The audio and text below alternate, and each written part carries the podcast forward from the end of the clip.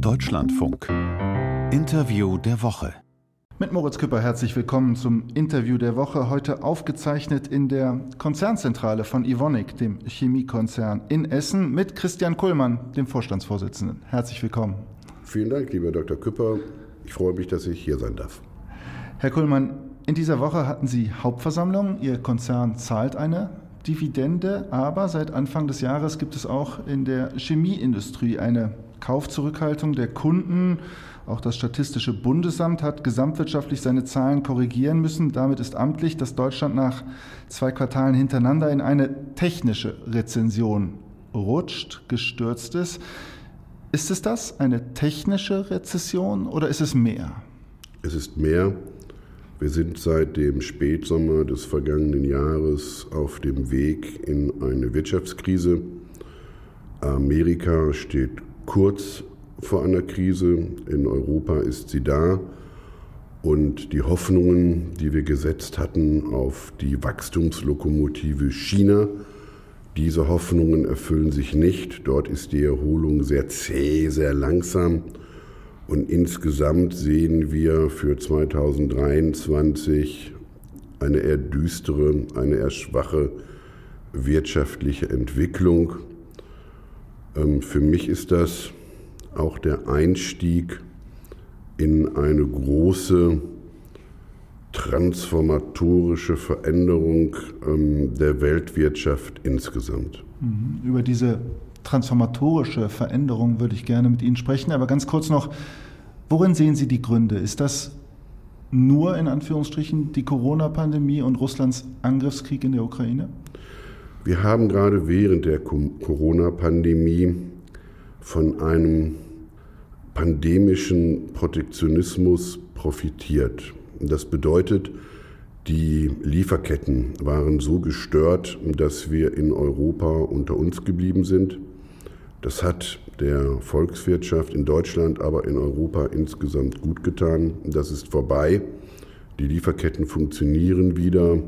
Der asiatische Wettbewerb kommt mit Produkten zu sehr günstigen Preisen zurück. Das setzt uns gerade gegenwärtig sehr zu. Das ist also nicht nur die Pandemie, die die Krise ausgelöst hat. Kommt hinzu, dass im vergangenen Jahr viele unserer Kunden ähm, sehr viele Vorprodukte ähm, auf Lager gekauft haben und mit der jetzt deutlich schwächeren wirtschaftlichen Entwicklung wird eben jetzt erst einmal vom Lager abverkauft. Wenn Sie so wollen, sind die Wertschöpfungsketten an dieser Stelle verstopft. Was heißt das für die Perspektive? Kurzfristig für das Jahr 2023 haben Sie es schon gesagt gerade, düsterer Ausblick. Mhm. Gibt es dahinter irgendwo Licht? Das Licht liegt in der Veränderung.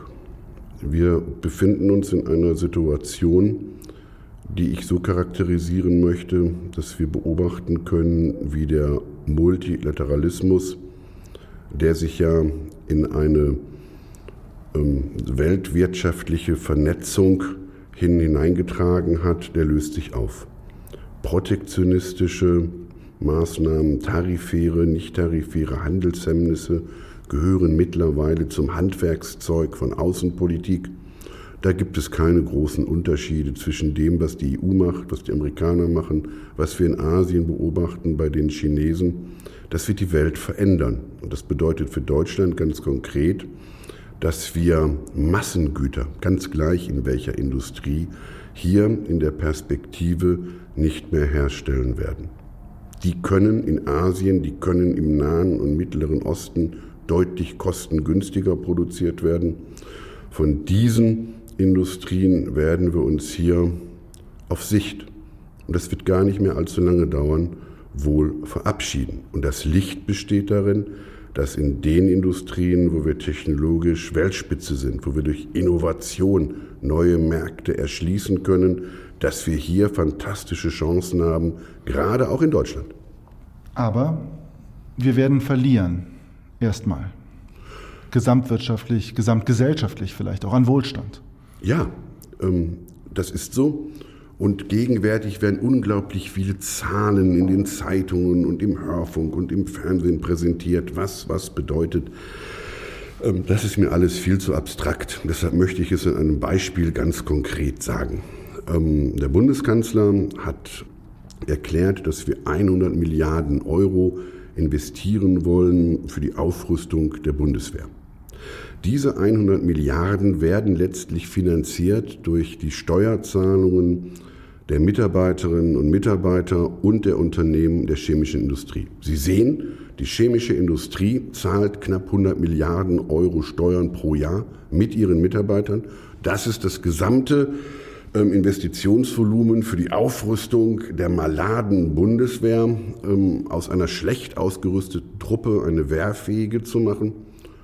Und wenn wir jetzt auf die Zukunft der chemischen Industrie in Deutschland gucken, dann steht die brutal unter Druck. Das heißt also, hier ist nicht nur Wohlstand, hier ist nicht nur Wachstum für Deutschland gefährdet, sondern hier ist auch der Sozialstaat, unser Gemeinwesen gefährdet, weil durch wirtschaftliche Verluste wir eben auch ähm, erhebliche Einbußen bei den Steuereinnahmen verzeichnen werden, die für die Finanzierung des Sozialstaates, die für die Finanzierung unseres Gemeinwesens so wichtig sind. Aber wenn Sie das so skizzieren, fürchten Sie dann, das klingt so abstrakt, gesellschaftliche Verwerfung? Nun, also wenn ich auf die jüngsten Umfragen gucke, dann sehe ich, dass die AfD bundesweit mittlerweile bei annähernd 20 Prozent liegt und das ist nicht abstrakt, sondern das betrachte ich als eine sehr konkrete Bedrohung äh, unserer liberalen, unserer toleranten Demokratie hier in unserem Land.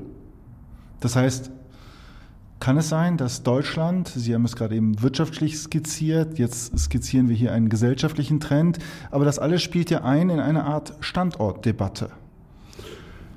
Der Standort Deutschland steht unter Druck. Wir haben in den vergangenen Jahrzehnten eine Energiepolitik in Deutschland gemacht, nicht wir, entschuldigen Sie bitte, die Bundesregierungen, ähm, die den Interessen der deutschen Volkswirtschaft und die den Interessen des Nationalstaates nicht genügt hat. Aber die Bundesregierungen wurden ja jeweils, das müssen wir auch sagen, gewählt von den Bürgerinnen und Bürgern. Ich stelle ja die Entscheidung als solche nicht in Frage, sondern ich beschreibe die Konsequenzen und Auswirkungen und die sind verheerend. Ähm, um das mit einem konkreten Beispiel zu illustrieren. Ähm, wir zahlen in Deutschland die weltweit höchsten Preise für Strom und für Energie. Und jede Industrie, jede Volkswirtschaft lebt und hängt gerade an äh, einer vernünftigen, heißt also kostengünstigen, heißt also verfügbaren ähm, Energieversorgung. Und wenn wir die riskieren, und die steht im Risiko, dann drohen Folgen, und zwar nicht nur wirtschaftliche, sondern auch gesellschaftliche. Diese historische Fehlentscheidung ist passiert. Die Ampelregierung in Berlin, konkret Robert Habeck, sein Ministerium sind, mussten damit umgehen im vergangenen Winter. Es gibt dafür allgemein Lob, dass man es geschafft hat, durch den Winter zu kommen, ohne ja, kalte Wohnungen, ohne stillgelegte Werke. Schließen Sie sich diesem Lob an? Ja, dass das gelungen ist, war eine gute Leistung der Bundesregierung insgesamt. Hier wurde gehandelt, ähm, hier wurde nicht resoniert, hier wurde nicht deklamiert, hier wurde nicht palavert, hier wurde gehandelt. Das haben wir in dieser Form in Deutschland schon lange nicht mehr gesehen. Das verdient Respekt und Anerkennung, keine Frage. Die Probleme löst es nicht. Mhm. Konkret, kurzfristig, was geht Ihnen durch den Kopf, wenn Sie an den nächsten Winter denken? Wir werden den nächsten Winter ähm, genügend Energie zur Verfügung stehen haben. Doch das ist nicht mein zentraler Punkt. Das ist so ein bisschen wie in der ehemaligen DDR. Hauptsache, äh, wir haben genügend von diesem oder von jenem Produkt. Ähm, wir leben in, einem, in einer Gesellschaft, die im weltweiten Wettbewerb steht. Ähm, und da kommt es nicht nur darauf an, dass wir über genügend Energieressourcen verfügen, sondern auch zu welchem Preis. Und mhm. da fallen wir im internationalen Wettbewerb leider immer weiter zurück. Verlieren wir das aus dem Auge im Zuge dessen, dass wir uns eben kurzfristig mit diesem Problem beschäftigen mussten, dass wir auch, Sie haben das ja beschrieben, und das meinten Sie, glaube ich, auch ein Stück weit mit transformatorisch, dass wir natürlich auch vor einer ja, Energiewende stehen, in der sich ja auch gerade die Bundesregierung selbst innerkoalitionär verkämpft. Wir stehen weniger vor einer Energiewende, als dass wir ähm, vor dem Risiko stehen, dass wir in ein energiepolitisches Desaster hineinlaufen. Sehen Sie bitte, In der Bundesregierung wird jetzt die Frage diskutiert, ob ähm, wir einen Industriestrompreis von 6 Eurocent für die energieintensiven deutschen Industrien brauchen. Dabei wird vergessen, ähm, dass diese 6 Eurocent ja eine Nettobetrachtung sind. Denn die Steuern, die Abgaben, die kommen ja noch dazu. Das heißt also, wir reden hier nicht von 6 Eurocent, sondern wir reden von 20 Euro Cent. Aber nochmal bei diesen 6 Euro Cent, bei dieser Industriestrompreisbremse bleibend, braucht es die aus Ihrer Sicht? Das ist zu wenig. Es die, braucht noch mehr. Ja, natürlich braucht es mehr. Denn bitte sehen Sie doch, die 6 Euro Cent sind nicht das, was wir mit der Bundesregierung besprochen hatten. Äh, die Vorstellung eines Industriestrompreises von Herrn Bundeskanzler Scholz lag dermal einst bei 4 Euro Cent. Mhm. Ist eine gute Gelegenheit, ihn heute in Ihrer Sendung nochmal daran zu erinnern. Das macht schon einen Riesenunterschied. Zum Zweiten, bitte sehen Sie, diese vier oder sechs Cent, dazu kommen ja dann noch die Abgaben, die Gebühren, die Stromsteuer. Und solange die dabei bleiben, sind diese vier Cent oder sechs Cent mhm. ähm, ja gar nicht der Preis, den wir zahlen, sondern wir zahlen ja dann tatsächlich 20 Cent. Und das ist im Vergleich zum Beispiel mit Investitionen, die wir in Houston, Texas in den USA tätigen würden, das Zehnfache. Denn dort bekommen wir von der Landesregierung angeboten, den Strom für zwei Cent. Und wenn wir weltweit wettbewerbsfähig bleiben wollen, ähm, dann ist das ein Riesenloch, das ausgefüllt werden muss. Jetzt sind Sie ein globales Unternehmen, aber Sie haben Ihren Hauptsitz in Deutschland. Und wir sprechen die ganze Zeit über den Standort Deutschland, jetzt konkret über die Energie, über den Strom. Äh, es gibt aus dem politischen Lager Michael Kretschmer aus Sachsen beispielsweise, der kürzlich den Industriestrompreis ähm, komplett in Frage gestellt hat, hat gesagt, das ist falsch. Es gibt auch auf Expertenebene, die sagen, das ist falsch. Was machen Sie, wenn das nicht kommt? Naja, also lieber Herr Dr. Küpper, diese sogenannten Experten, die haben das Weiße im Auge eines Kunden noch nicht gesehen. Das sind ja in der Regel doch Beamte an deutschen Universitäten, die meinen, uns die Welt und den Wettbewerb und die Märkte besser erklären zu können, als wir, die wir Verantwortung tragen für viele hunderttausend Arbeitnehmerinnen und Arbeitnehmer. Bitte verstehen Sie, dass ich mir das gerne anhöre, dass ich da auch gerne zuhöre, aber dass ich das wirklich nicht so ganz teilen kann. Das ist das eine. Ähm, das andere ist, wenn wir in der akademischen Welt der Universität bleiben, bei der Volkswirtschaft lernt man im ersten Semester Makro 1, dass je mehr Angebot da ist für ein Produkt, desto günstiger wird der Preis sein. Und wenn wir hier aus der weiteren Nutzung der Kernenergie aussteigen und damit das Klima zusätzlich enorm belasten, wenn wir hier damit auch das Angebot für Industrie, genauso aber auch für die Menschen, die hier leben, was den Energie, was den Strompreis anbelangt, deutlich verknappen und damit den Preis nach oben treiben, dann dürfen wir uns über die Konsequenzen nicht wundern. Und die bekommen wir in den nächsten Jahren deutlich zu spüren. Sind diese Konsequenzen nicht allen im politischen, Sie sagen auch im akademischen Lager bewusst? Das sollte jedenfalls so sein. Und ähm, Politik. Ist es aber so oder ist es nicht? Ich habe den Eindruck, dass Sie denken, dass es dort noch nicht angekommen ist. Es ist bestimmt angekommen, nur die Frage, die ich mir dabei stelle, ist, ähm, wie geht Politik damit um? Und wenn Herr Trittin die Grünen auf einem Parteitag in Geiselhaft nimmt, indem er erklärt, äh, sein Lebenswerk sei in Gefahr und deshalb müsse man jetzt ähm, aus der weiteren Nutzung der Kernenergie aussteigen, dann ist das eine politische Haltung, die ich nachvollziehen kann. Die Auswirkungen für unsere Volkswirtschaft, die Auswirkungen für die Gesellschaft in Deutschland, die sind aus meiner Sicht allerdings fatal. Das ist der Unterschied zwischen Politik und zwischen Wirtschaft. Sie hören das Interview der Woche im Deutschlandfunk. Zu Gast ist Christian Kuhlmann, der Vorstandsvorsitzende des Chemiekonzerns Evonik. Herr Kuhlmann, wir haben über den Standort gesprochen, über ja, eher düstere Perspektiven. Was auffällt, dass trotz einer ja, wirtschaftlichen Rezession sich der Arbeitsmarkt nicht in der Krise befindet. Die Arbeitslosenquote steigt nicht. Es gibt schon seit längerem aus der Politik besorgte Stimmen, dass die Arbeitslosenquote als Indikator, als Druckmittel wegfällt. Das Ganze ist natürlich auch geschuldet einem gewissen Fachkräftemangel. Aber dennoch, in der Vergangenheit, in den letzten Jahrzehnten, Sie sind Wirtschaftshistoriker, war es ja schon auch immer so, dass eine hohe Arbeitslosenquote zu politischen Reformen geführt hat. Ähm, die Betrachtung halte ich für naiv. Die Jobs, die in Deutschland entstehen, sind sehr schlecht bezahlte in der Gastronomie, sind sehr schlecht bezahlte in Servicefunktionen.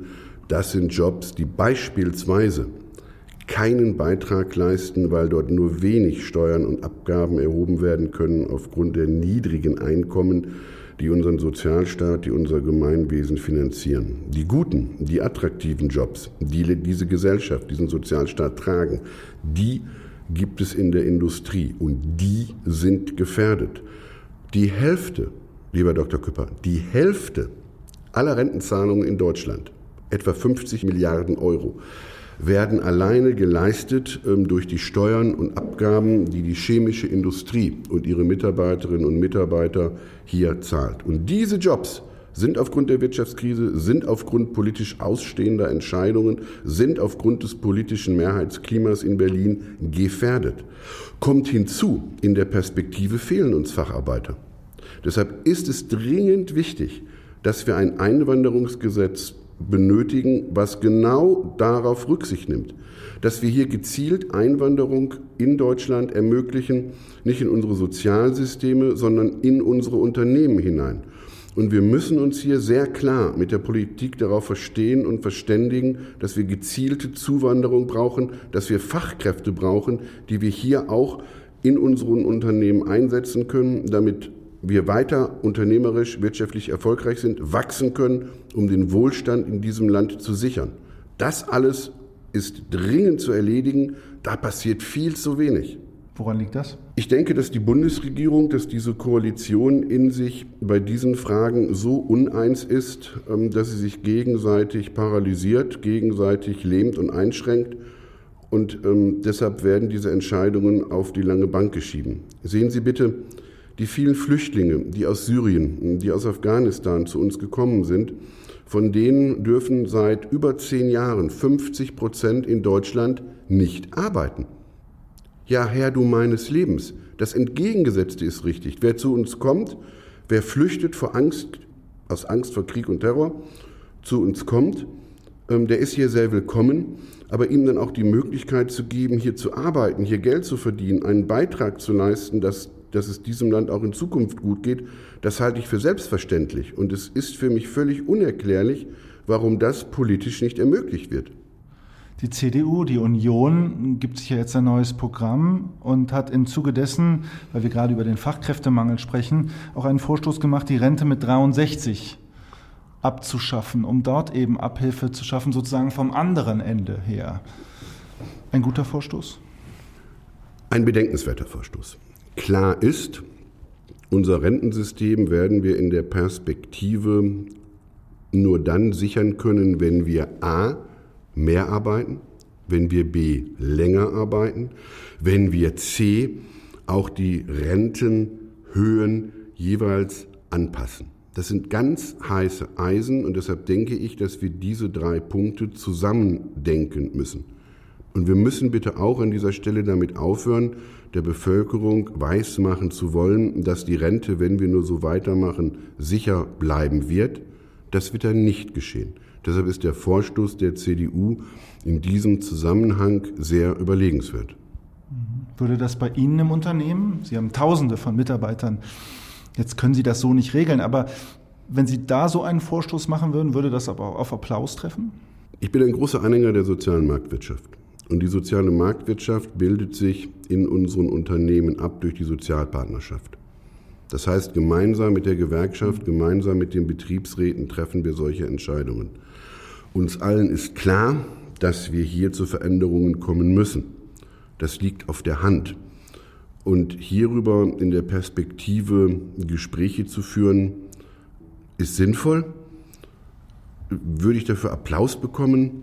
Ich glaube nicht würde ich dafür Einsicht finden, dass wir darüber reden müssen, um vernünftige, gute Lösungen zu finden? Das denke ich schon. Also bitte jetzt nicht äh, diese Diskussion auf die Frage reduzieren, Rente mit 63, ja oder nein. Es gehört mehr dazu. Solche Diskussionen werden wir in Zukunft führen müssen. Der, der diese Diskussion führt, darf nicht auf Applaus hoffen, aber auf Einsicht in die Notwendigkeit, dass wir hier mehr machen müssen, als wir es gegenwärtig tun. Denn gegenwärtig tun wir quasi nichts. Christian Kuhlmann, der Vorstandsvorsitzende von Evonik, im Interview der Woche im Deutschlandfunk. Herr Kuhlmann, wir haben eingangs schon über die globale Lage, über den Standort Deutschland gesprochen. Machen wir es mal ein wenig konkret in dieser globalen Situation. In den USA gibt es den Inflation Reduction Act. Das sind mehr als 300 Milliarden, die da perspektivisch investiert werden in die Industrie. Ist Deutschland, ist Europa da wettbewerbsfähig? Gegenwärtig nicht. Sehen ja. Sie Mühen, sehen Sie Schritte, dass sich das kurzfristig ändern könnte? Wir haben in Deutschland, in Europa ein anderes Verständnis, als es die Amerikaner haben. Die Amerikaner sind in diesen Dingen sehr pragmatisch. Sie haben erkannt, dass sie eine starke Industrie brauchen und deshalb treten sie an, um die Top-Technologien überall auf der Welt in ihr Land zu locken, damit dort mit Zukunftsindustrien Perspektiven eröffnet werden. Dabei geben sie den Unternehmen sehr viele Möglichkeiten, sehr viel Freiheit und unterstützen das mit hochattraktiven Subventionsprogrammen. Wir in Deutschland, wir in Europa sind mehr auf dem Weg, dass die Ministerialadministration ähm, Wirtschaft erklären will, wie sie und wo sie zu investieren hat und sich dann um entsprechende Unterstützung bewerben darf. Es gibt also hier ein ganz anderes Verständnis. Das eine ist mehr planwirtschaftlich orientiert, wohingegen das andere sehr unternehmensnah, sehr marktwirtschaftlich, sehr wettbewerbsorientiert ausgerichtet ist. Und wir von Evonik profitieren gegenwärtig sehr von dem amerikanischen Angeboten. Gibt es denn noch, wenn Sie es so formulieren, irgendwelche Hoffnungen für Europa in diesem Wettbewerb? Aber ja. Warum? Weil das Geld da ist und weil die Chance besteht, ähm, aus diesem ministerial-bürokratischen Dickicht an Genehmigungsauflagen und Bewilligungsvorschriften einfach auszubrechen. Was braucht es dazu? Den Mut einer klaren politischen Richtungsentscheidung. Das ist Hoffnung. Aber wo sehen Sie das? An welcher Person machen Sie das fest? Wenn wir über Europa sprechen, über die Europäische Union sprechen, dann sprechen wir eher über ja, gegenseitige Blockade, Einstimmigkeitsprinzip auch, ich will das jetzt dann doch sagen, auch über Bürokratie, über viel Bürokratie. Ja, über zu viel Bürokratie. Und weil das ja nun. Aber seit Jahrzehnten sprechen wir darüber. Was macht Ihnen jetzt Hoffnung? Dass wir seit Jahrzehnten darüber sprechen und mittlerweile alle verstanden haben, dass es so nicht bleiben kann und gerade deshalb wir die Chance haben, was zu verändern. Oder lassen Sie es mich härter formulieren. Äh, wir sehen ja, dass die Amerikaner mit ihrem Modell weltweit wahnsinnig viel Erfolg haben. Und wenn wir dieses Modell für uns kopieren wollen, müssen wir uns verändern. Und das wiederum macht mir Hoffnung. Ich bin da nicht so faustisch. Aber am Ende muss es ja jemand machen. Und wenn Sie, wenn ich Sie richtig verstanden habe, stellen Sie der Bundesregierung, der aktuellen Ampelkoalition auch kein gutes Zeugnis aus. Wir haben keine Präsidialdemokratie. Und deshalb haben wir mit vielen guten Vorteilen eine Koalitionsregierung. Und das kann man nicht an einer Person festmachen. Der Bundeskanzler hat die Richtlinienkompetenz, aber die Koalition insgesamt muss handeln. Und in der Koalition selbst erkenne ich doch, dass viele erkannt haben, dass es so nicht bleiben kann, wie es ist, wenn wir unsere Zukunft nicht verspielen wollen. Und deshalb bin ich jetzt nicht völlig verzweifelt und faustisch. Ich sehe durchaus, ähm, dass es Bewegung gibt. Ähm, die reicht nicht aus. Und deshalb habe ich Hoffnung, dass es mehr wird. Zu Gast im Interview der Woche Christian Kullmann von Ivonik. Herr Kullmann, zum Abschluss Sie, also kleingeschrieben, Ihr Konzern ist auch Großaktionär von Borussia Dortmund. Ähm, der BVB hat ja, ich kann Ihnen das nicht ersparen, sehr knapp die Meisterschaft verpasst. War das mit etwas Abstand eine historische Chance, die da verpasst wurde? Aber nein. Wir haben eine junge Mannschaft und nach der Hinrunde ähm, hat niemand auch nur ein Pfifferling darauf gewettet, ähm, dass wir die Bayern noch mal richtig fordern und ihnen alles abverlangen könnten. Das ist mit einer grandiosen Rückrunde gelungen. Im letzten Spiel ähm, hat diese junge Mannschaft ähm, die Nerven nicht unter Kontrolle gehabt. Deshalb haben wir diese Chance leider verloren. Und lieber Dr. Küpper, in der Jägerposition für die kommende Saison sind wir sehr gut aufgestellt und dann werden wir wieder angreifen und dann werden wir besser sein und dann werden wir wieder unsere Chance suchen, weil wir sehen ja, Bayern München ist gegenwärtig in einer wirklich maladen Situation und ähm, da wittern wir für die neue Saison neue Chancen. Christian Kollmann, Vorstandsvorsitzender des Chemiekonzerns Ivonik, im Interview der Woche im Deutschlandfunk. Ich danke Ihnen sehr für das Gespräch. Es hat mir Spaß gemacht. Vielen Dank, lieber Dr. Küpper.